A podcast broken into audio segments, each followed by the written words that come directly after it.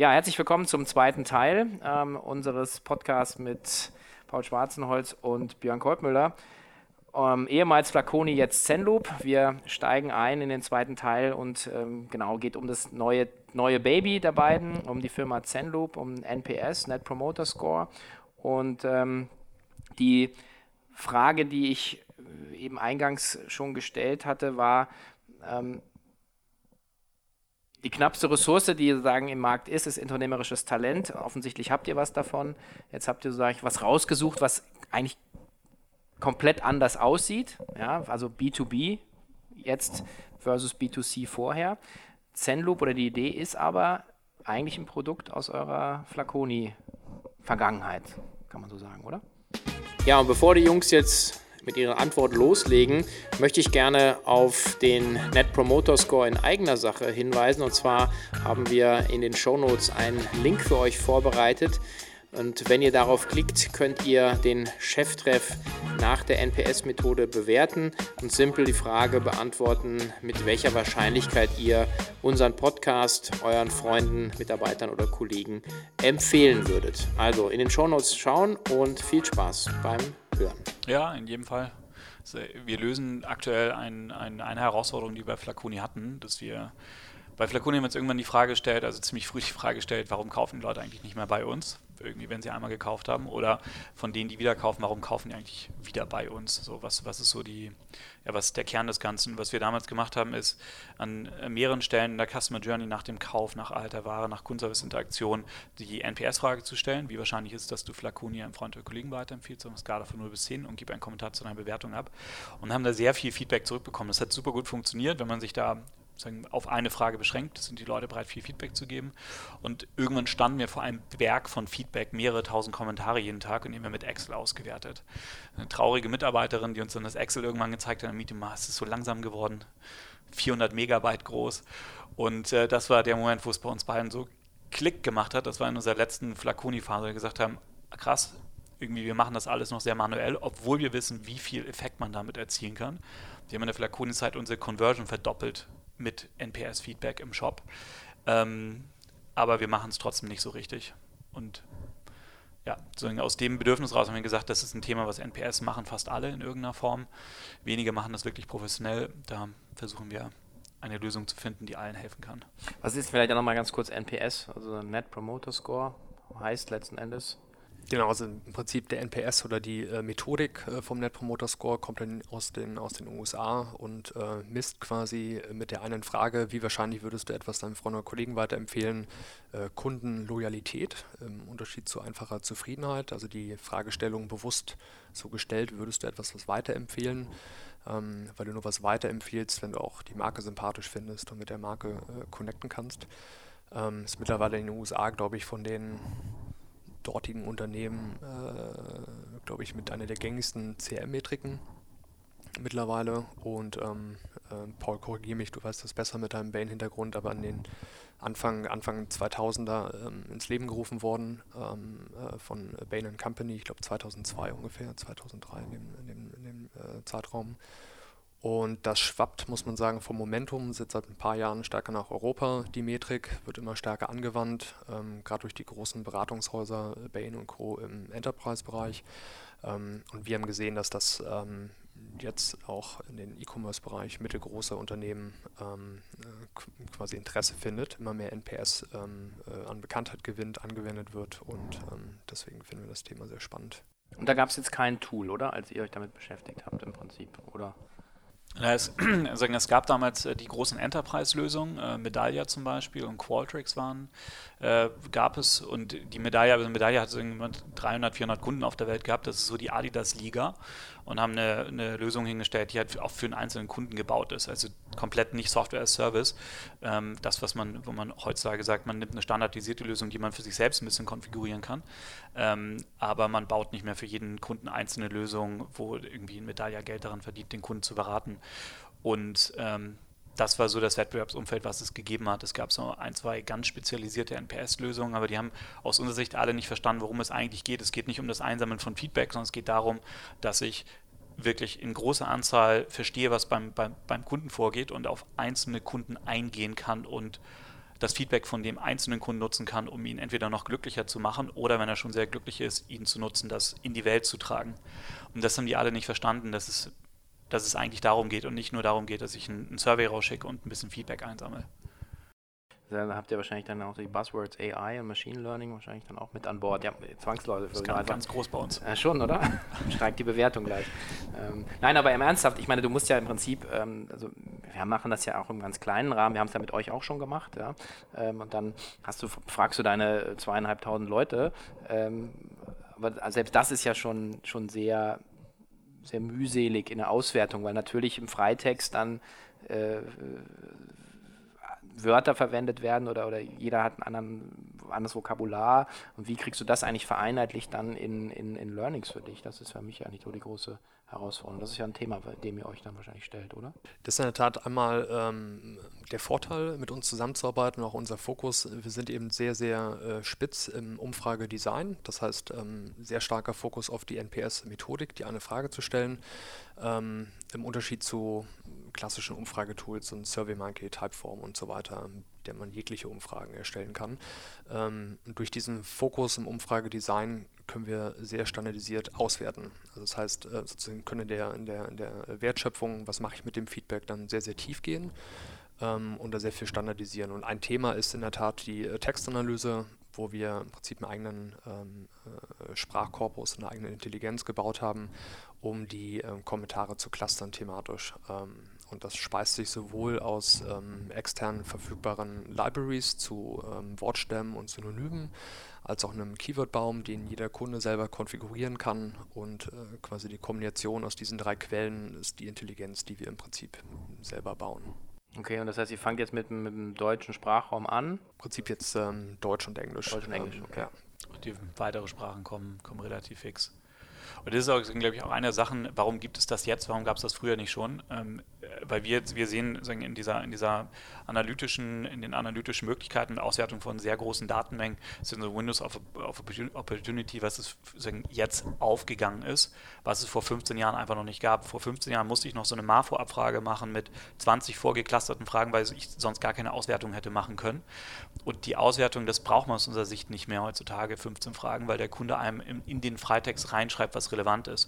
Und wenn ich genug Freitext-Kommentare bekomme, irgendwie von mir aus bei Flaconia 20.000 im Monat, dann ist das genug Datenmasse, um daraus was zu machen. Und was die Maschine heutzutage auch kann, das konnte sie früher nicht, die kann dir halt auch sagen, da ist jetzt ein neues Thema und auf diesem Thema solltest du jetzt handeln und idealerweise sagen die noch, noch den einen Vorschlag macht, was jetzt gerade die beste, beste Lösung ist für das Thema. Jetzt ist das ja in den USA sehr verbreitet schon, ne? Das, ähm, also zumindest ähm, sagen, ehrlich gesagt, folge ich eurer Interpretation. Ich wüsste es jetzt nicht, aber das heißt natürlich Europa oder auch ein deutschsprachiger Raum äh, ist wahrscheinlich noch, noch ein bisschen weiter sozusagen hinterher. Also ist denn das dann ein Problem, wenn man so ein, so ein Produkt hat? Weil man kann ja auch zu früh sein für, für man muss ja den Markt machen eigentlich erst. Oder ist sozusagen die, die, das Bewusstsein schon da äh, von, den, von den Unternehmen, dass das eine, eine Kenngröße ist, um letzten Endes äh, Kundenprofitabilität zu steigern? Also wir sehen ähm, in Deutschland im Markt, dass ähm, gerade bei den E-Commerce-Unternehmen, die, sag ich mal, die ersten 10, 20 Millionen Umsatz überschritten haben, tatsächlich NPS kennen. Also zumindest kennen im Sinne von, äh, es gibt da diesen Score und irgendwie hat das was mit Feedback einsammeln zu tun. Ähm, und das ist natürlich ein super Momentum, ähm, wo, wir, wo wir sehr einfach ins Gespräch gehen können mit den jeweiligen ähm, E-Commerce-Machern. Ähm, und was wir dann sehen im Gespräch ist, dass oft ähm, extrem viel Potenzial auf der Straße gelassen wird, weil beispielsweise äh, der Score nur an einem Touchpoint abgefragt wird, ähm, weil beispielsweise der NPS ähm, Wochen nach der Transaktion erst abgefragt wird, weil beispielsweise mit den Daten gar nichts gemacht wird. Das heißt, oft ist es ein, ähm, ja, wir machen NPS, man fragt nach und ähm, ja, es wird aber nur eingesammelt und einmal im Monat liest sich ein Praktikant die Kommentare durch und clustert die. Ja. Das heißt, da äh, sehen wir extrem viel Potenzial, ähm, äh, weil die Methodik an sich schon ähm, bekannt ist vom, vom, vom Begriff her. Es mangelt aber noch an Know-how, was man eigentlich rausholen kann aus dem ganzen Net Promoter-System. Da hat sich jetzt hin entwickelt von dem reinen NPS. Ich habe nur die Metrik hin zu einem, ähm, ich brauche eben äh, neben der Metrik auch, äh, muss ich die Kommentare verstehen und dann auch handeln basierend auf dem Feedback. Und da da setzen wir eigentlich an mit unserer ähm, Plattform, das Handeln vor allem prozessual zu unterstützen. Das heißt, ihr müsst eigentlich dann tief reingehen, wenn man es richtig machen will, mit den, mit den Marketing-Teams, die dann eigentlich auch sagen, eben nicht nur auslesen, sondern eben auch letzten Endes äh, Handlungsempfehlungen, Handlungsanweisungen erarbeiten eigentlich. Ne? Was machst du mit? Ja, das ist auch Teil von dem, sagen, das ist auch wahrscheinlich eine Herausforderung von dem Geschäftsmodell. Das ist, sagen wir, wir bieten einmal die Softwarelösung dafür. Ähm, es wird aber, also es ist jetzt noch, noch notwendig, dass man die Methodik noch besser erklärt, dass man wirklich den, das gesamte Spektrum der Möglichkeiten aufzeigt, die es gibt. Und das machen wir momentan viel im Gespräch und da wird jetzt eine in Zukunft, sagen eine, eine der Themen, die wir umsetzen müssen, ist das halt noch viel stärker irgendwie als Content zur Verfügung zu stellen, dass, dass man sich das selber beibringen kann. Weil letzten Endes, jetzt wenn ich mir in der Industrie, wie, wenn wir uns in, in der Industrie wie ähm, E-Commerce anschauen, das ist zu 80 Prozent, sind das die gleichen Abfragen, die ich mache, sind das die gleichen Handlungsmöglichkeiten, habe, die ich habe, sind die gleichen Themen bei den meisten Unternehmen. Das lässt sich relativ gut lernen, wenn man es lernen will. Und irgendwie macht es auch schon jeder. Also wir, wir bekommen eigentlich deutlich mehr, also wir gehen nicht raus und, und, und, und pitchen das, sondern es ist eher so, dass wir Anfragen bekommen, uns interessiert das Thema und wir würden das gerne professioneller machen. Äh, wir wissen aber nicht, wie es geht. Das, äh, da sehen wir jetzt sagen auch da eigentlich, dass der Markt ist jetzt gefühlt, der ist so weit, dass er sagt, jetzt wir wissen, dass da was ist. Wir wissen auch, dass es woanders viel besser gemacht wird. Ähm, wir wissen aber noch nicht so richtig, was wir selber machen können. Mhm. Okay. Na, ist ein bisschen Wasser auf, auf die, äh, unsere Mühlen, weil wir ja auch immer, immer sagen, äh, letzten Endes, man muss sich ja schon auch anschauen, es gibt halt nicht den einen Kunden, sondern es, es ist eigentlich fast in jedem Geschäft hast du äh, auch äh, im Prinzip äh, bestimmte Kohorten nach Bestellvolumina, aber auch nach Anzahl. Also sprich, wie viel ähm, also die sogenannten Vielbesteller oder Stammkunden. Und das ist so ein bisschen weit zu Plus. Klar kann man immer sagen, ja, ja, der Hund muss halt schon fressen. Ja, aber das ist ja nicht der Grund, warum du aus den Kohorten sozusagen immer mehr rausholst, sondern du hast halt einfach, du musst halt wissen, was der Kunde will. Du musst ihm einfach immer ein geileres Produkterlebnis bieten. Dann gibt der natürlich, dann kriegst du Share of Wallet. Aber um das zu bekommen, musst du natürlich erstmal wissen, was sein Problem ist. Und ich glaube, das ist so ein bisschen ja da, wo ihr, wo ihr letzten Endes in die Schnittstelle reingeht und sagt, ihr schafft eine Transparenz äh, mit den Kunden, ja, ähm, was sind ihre was sind ihre Pain Points, ja, über was freuen sie sich, weil das kann man ja auch sagen, positiv ausbauen, dass man sagt, äh, bei uns war letztes Jahr irgendwie der, der, frische Lachs, der auf der Konferenz verkauft wurde, ja, dann bringen wir dieses Jahr wieder, ja, aber das weiß ich ja erst, wenn ich mir die Kommentare durchlese und wenn ich sagen kann, okay, was, was kommt denn gut an, oder? Das ist so ein bisschen, wo ihr sozusagen einfach den Hebel habt ähm, und der Hebel ist dann definitiv größer, als sozusagen rein nur Neukundenakquisition zu denken. Ja, absolut. Also sozusagen einer der Vorteile von NPS, von der, von der Methodik ist, dass ich eine sehr einfache Form der ähm, Kundensegmentierung bekomme. Das heißt, ich lerne meine Kritiker kennen, die in der sozusagen Mythologie zwischen 0 und 6 scoren. Ähm, ich lerne meine ähm, Fans kennen, die eine 9 oder 10 abgeben. Ähm, was wir häufig sehen, damals bei Flaconi, ist, dass ähm, du normalerweise mit so einer äh, 10, 15 Prozent äh, Kritikerquote ähm, startest, äh, ohne dass du dich jetzt vorher um Kundenbindung gekümmert hast. Ähm, und diese Kritiker, die ähm, kannst du mit unserer Hilfe dann identifizieren bei sehr hohen Antwortraten. Du stellst die eine Frage nur, dadurch kriegst du Antwortraten von 20, 30 Prozent hin. Das heißt, äh, dann jeder, jeder, jeder fünfte, jeder dritte Kunde äh, gibt dir Feedback und du weißt, es ist ein Kritiker, das ist wirklich extrem hoch. Ähm, äh, klassische Marfo, wenn ich da irgendwie 2-3% Antwortraten hinbekomme, also ich eigentlich schon zufrieden sein, dass bei NPS wirklich. Ähm, das liegt an der, der simplen Wahnsinn. Fragestellung dann wahrscheinlich, oder? oder ich habe, ja, absolut. Ich habe ich hab die Möglichkeit, ähm, dadurch, dass es nur eine Frage ist, äh, den Kunden mit der Frage sofort zu konfrontieren, ohne zu fragen, magst du mal hier klicken und dir zwei Minuten Zeit nehmen, um in der Umfrage teilzunehmen, kann ich die Frage direkt in der E-Mail stellen oder direkt auf der Seite. Ähm, das heißt, wir schicken beispielsweise eine E-Mail raus nach ähm, Lieferung der Ware. Wie wahrscheinlich würdest du unser Paketerlebnis weiterempfehlen? In der E-Mail direkt gefragt und der Klick auf die Wahrscheinlichkeit ist schon der erste Datenpunkt. Ähm, und das ist natürlich eine Riesenstärke der äh, Methodik an der Stelle. Und wenn ich von, sage ich mal, jedem fünften Kunden rausbekomme, ob er ein Fan oder Kritiker ist und ähm, jeder zweite Kunde, also die äh, Promotorenquoten liegen oft so bei 50 Prozent, jeder zweite Kunde ist ein Fan, dann habe ich im Prinzip von jedem zehnten Besteller die Möglichkeit, den als kostenlosen Marketingkanal zu nutzen, weil der möchte mich sehr wahrscheinlich weiterempfehlen. Dem kann ich Gutscheine schicken, an mein äh, Freunde werben Freunde Programm connecten und unglaubliches Potenzial. Na, wenn ich dann Richtung Handeln gehe, was mache ich dann mit den identifizierten Kundengruppen? Ähm, Und wenn man sich dann bewusst macht, dass ich bei ähm, Churnraten monatlich von, von 5, 6, 7 Prozent die Hälfte meiner Kunden verliere einmal im Jahr, ist das eigentlich ein Riesenpotenzial, ähm, Churn zu reduzieren, ähm, indem ich dann mit den Kundengruppen arbeite. Das heißt, bei Flaconi oder auch mit unseren anderen Kunden empfehlen wir, die Kritiker sofort wieder anzusprechen. Das heißt, die Rückführung in Kundenservice-Systeme super wichtig ähm, und den Kritikern innerhalb von idealerweise in einem Tag sogar dann zu antworten und zu sagen, hey, du warst nicht zufrieden, was können wir denn machen? Oder hier ist ein Gutschein oder hier sozusagen nochmal deine, deine äh, Bestellung war umsonst oder was auch immer. Ähm, wir gesehen haben, dass die Kunden, die unzufrieden waren, denen wir schnell geholfen haben, danach loyaler waren in den Kohorten als Kunden, die kein Feedback gegeben haben. Und das kennt man ja von sich aus dem äh, Privaten. Wenn ich halt eine geile Customer Experience habe, ja. wo mir geholfen wird, connecte ich halt sehr stark mit der Brand und das ist ein Riesenpotenzial. Hm, das war mal irgendwie, man gehört aus Ouch, mach Wow. Das ist genau, weil du dann, ja, du, ja, du, also praktisch, du gehst runter und du sprichst dann halt drüber, sagst halt so, ey, du kannst dir nicht vorstellen. Und dann rufe ich da an und die lösen mein Problem. Ja, das ist also eher schon absurd. Da habe ich gesagt, ja, ja, aber die haben es ja verkackt. Aber das ist halt das, worüber du redest und ich glaube schon. Also ist, das ist ein echt super Hebel. Jetzt habt ihr ähm, zwei Jahre lang im Stealth-Mode operiert. Ja, ich weiß schon, ihr habt immer erzählt, ja, wir machen da was mit MPS. Und so, ja, was denn? Ja, nee, wir noch nicht drüber reden. Ja. äh, warum? Also im B2C macht man so, komm raus, stell mal live und der, der Kunde testet. Im, im B2B. genau, das ist der Unterschied. Also ja. zum, zum einen, glaube ich, wir haben auch bei Flaconi, muss man sagen, jetzt nicht wahnsinnig viel so nicht, nicht so viel in der Außendarstellung gemacht, das ist uns einfach nicht so wichtig. Äh, die, sagen, im, im, B2B ist es halt, geht es darum, dass man ein geiles Produkt baut. Nur wenn ich ein geiles Produkt habe, dann, dann verkauft es sich auch, beziehungsweise bleiben die Kunden dabei. Und äh, das haben wir tatsächlich auch, das ist ein Learning auch aus unseren Angel Investments, dass wir gesehen haben, wenn, wenn Investoren zu schnell auf Umsatz prügeln, ähm, dass, dass der Umsatz damit verbrannt wird letzten Endes und die KPIs schlecht werden. Und wir haben für uns gesagt, irgendwie, wir haben, wir haben keinen Druck wir haben jetzt für uns auch eine 10, 15, 20 Jahresperspektive. Wir bauen, machen das Business nicht, um, um das zu verkaufen, sondern wir hätten wirklich ein, ein geiles Unternehmen bauen wollen.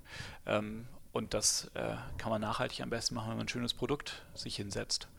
Und darauf haben wir die letzten anderthalb, zwei Jahre verwendet, ein gutes Produkt zu bauen. Haben glücklicherweise von Anfang an Kunden gehabt, die, die wirklich, bevor die erste Codezeile geschrieben war, schon uns Feedback gegeben haben auf, auf Mockups, die wir aufgemalt haben und das sehr eng immer mit Kunden entwickelt haben. Und äh, ja, jetzt sind wir, jetzt haben wir 50, 50 Kunden ungefähr, die das sehr intensiv nutzen. Ähm, und jetzt sehen wir gerade, dass die, die Nachfrage massiv zunimmt. B2B ist auch anders als B2C, oder? Also jetzt ist ja vorher Marketing, jetzt Vertrieb, ist anders, oder? Definitiv ein anderes Game. also, was man sich ja vorstellen, wir hatten hier bei Flaconi noch sehr kleine Warenkörbe im Vergleich zu äh, anderen, anderen Shops, deswegen äh, wahnsinnig viel Transaktion und äh, Daten, die wir auswerten können.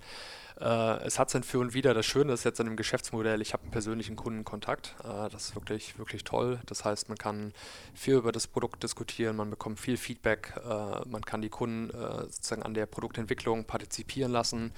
Und ich kenne meinen Kunden auch äh, sozusagen. Ich weiß wirklich persönlich, wer ist diese Person, was macht er beruflich, sozusagen in welcher, welcher, welcher Firma arbeitet der. Und das ähm, natürlich nochmal Marketing sozusagen da ganz andere Potenziale, auch wenn die Mühlen ein bisschen langsamer malen als im äh, B2C-Kontext, äh, definitiv, ja. Jetzt habt ihr wieder zusammen gegründet. Sozusagen scheint ein Erfolgsrezept zu sein, oder? Oder beziehungsweise vorhin gesagt, die, die Angel Investments, die ihr nicht zusammen gemacht habt, sind alle gegen die Wand gefahren. Also es scheint ja ein ganz gutes, ganz gutes Team zu sein.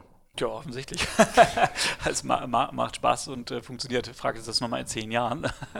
Aber bisher funktioniert es gut. Ich denke, das ist ein Riesenvorteil, wenn man irgendwie sechs, sieben Jahre schon zusammen gearbeitet hat. Da, da, da sparen wir uns, glaube ich, viele Diskussionen, weil wir einfach wissen, wie der andere tickt. Wir haben jetzt noch einen dritten Co-Founder ähm, dazugenommen, der bei uns die ganze Tech- und Produktseite macht. Ähm, sehr, sehr starker, äh, wirklich sehr, sehr starker CTO, CPO. Und äh, das ist jetzt immer spannend, in einer Dreierkonstellation unterwegs zu sein und äh, funktioniert aber auch gut. Wo seht ihr euch dann in drei bis fünf Jahren? Ähm, mit Zenloop auf jeden Fall ähm, deutlich internationaler. Also aktuell ähm, beackern wir stark den deutschen Markt. Das heißt, dieses Jahr noch ein äh, Fokus ähm, E-Commerce auch als äh, Vertical und in Deutschland. Ähm, ich glaube, in drei, vier, fünf Jahren ähm, größten Teil des Umsatzes wahrscheinlich im Ausland. Ob wir da noch den E-Commerce-Fokus haben, muss man mal schauen. Aktuell funktioniert das super. E-Commerce ist unsere ähm, Heritage. Ähm, dafür stehen wir, äh, stehen wir den Markt und die Infrastruktur. Ähm, es gibt aber viele spannende weitere Verticals, ähm, Travel, äh, Food und so weiter, wo wir dann, ähm, glaube ich, mit Zenloop auch ähm, stark reingehen werden vermutlich auch ein größeres Team, sehr wahrscheinlich. Gucken, ob die Mannschaft dann so groß ist wie bei Flaconi zuletzt. Ähm, äh, auch das ist, muss man sagen, ja äh, dankbar im B2B-Kontext, äh, dass man äh, weniger Manpower äh, braucht, ähm, weniger Komplexität von den Bereichen. Ähm, genau, aber ich hoffentlich Zenloop dann international bekannt als äh, NPS-Plattform. Gut. Man trifft euch auch auf der K5-Konferenz, da seid ihr, glaube ich, auch vertreten.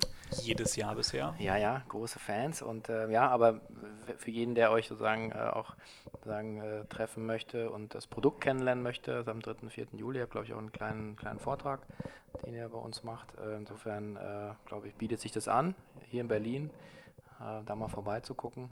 Ähm, und man, ich finde das Thema super spannend.